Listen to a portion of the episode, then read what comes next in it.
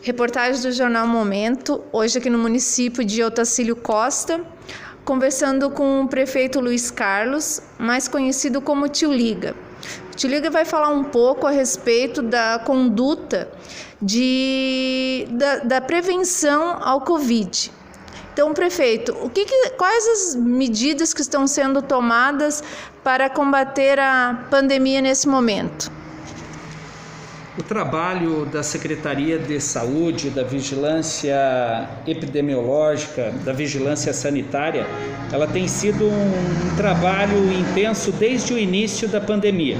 É, hoje, Otacílio Costa é a segunda cidade com maior incidência de casos positivados aqui na nossa é, região. É, nós temos uma população aí de aproximadamente é, 21 mil pessoas né? E Otacílio Costa não está diferente, né? Não é diferente do que está acontecendo na região serrana e no nosso estado, ou seja, nós estamos passando né, por um momento difícil, um momento de muito trabalho, um momento de pico, né? Mas como eu disse, estamos trabalhando intensamente desde o início, né? Quando montamos a nossa central de triagem que fica aqui na unidade básica de saúde do bairro Santa Catarina, né? Uma unidade que recebe é, os pacientes, as pessoas com sintomas gripais, né, com, com é, os sintomas do coronavírus, né, onde é disponibilizado também exames para essas pessoas, né, testes rápidos, e a partir agora do dia 3 de é, agosto, né, a secretaria também colocou à disposição desses pacientes os exames sorológico e, os, e, o exame antígeno. Lembrando que esses exames são a prescrição médica, ou seja, somente o médico da central de triagem é que pode requisitar esses exames.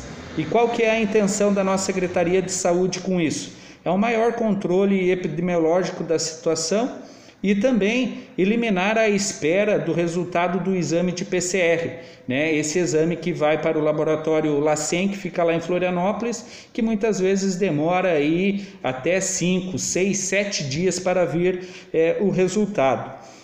É, outras medidas também foram e adotadas desde o início, né, com alguns decretos é, de restrição que eu vou citar aqui para vocês, né, os principais dentre eles o uso obrigatório de máscara aqui em nosso município, que já iniciou no dia é, 27 de maio, né, que prevê uma multa para aquelas pessoas que não é, estiverem usando esse acessório, né, que já está comprovado pelos estudos que o uso de máscara né, diminui em muito né, o risco de é, contágio. Também temos um decreto que está em vigor, que é o decreto da restrição de circulação após as 20 horas e também um decreto da restrição é, de funcionamento dos comércios. Né? Então, todas essas medidas elas visam a proteção à saúde pública, né? visam é, atender a uma recomendação do Conselho Estadual de Saúde que pede para que os municípios mantenham né, no mínimo 60% de distanciamento social. As nossas medidas elas estão sendo equilibradas, né? Desde o início estamos procurando atuar nesse sentido, né? É, protegendo a saúde pública, protegendo a vida, mas também procurando né, é, manter a economia, né? Ou seja, é, são medidas né, necessárias que buscam o distanciamento é, social mas não podemos atrapalhar a economia nesse momento. Então, é nesse sentido que a gente está trabalhando. Tanto que é, na última reunião da Mures, quando uma das pautas né, era a respeito do lockdown, né, um lockdown regional, a gente é, votou contra, porque entendemos que não é, né, o lockdown não é uma medida que é, é, traz bons resultados. Né? A gente já teve uma experiência lá no início e a gente considera que é, muitos dos nossos comerciantes aqui da cidade, muitos comércios é, é, é, nossos aqui não suportariam um novo fechamento.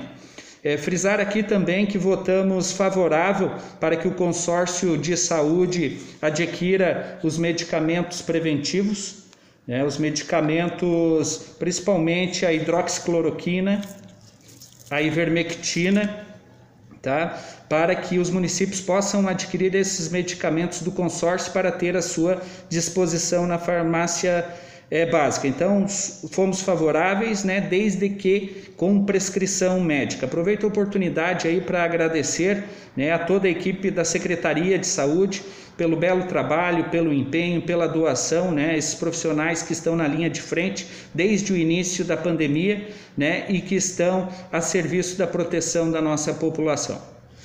Então, prefeito, em nome do Jornal Momento, agradeço por me receber aqui no seu gabinete mais uma vez. E o Jornal Momento fica à disposição. Qualquer coisa, entre em contato que a gente vai ter o prazer de divulgar.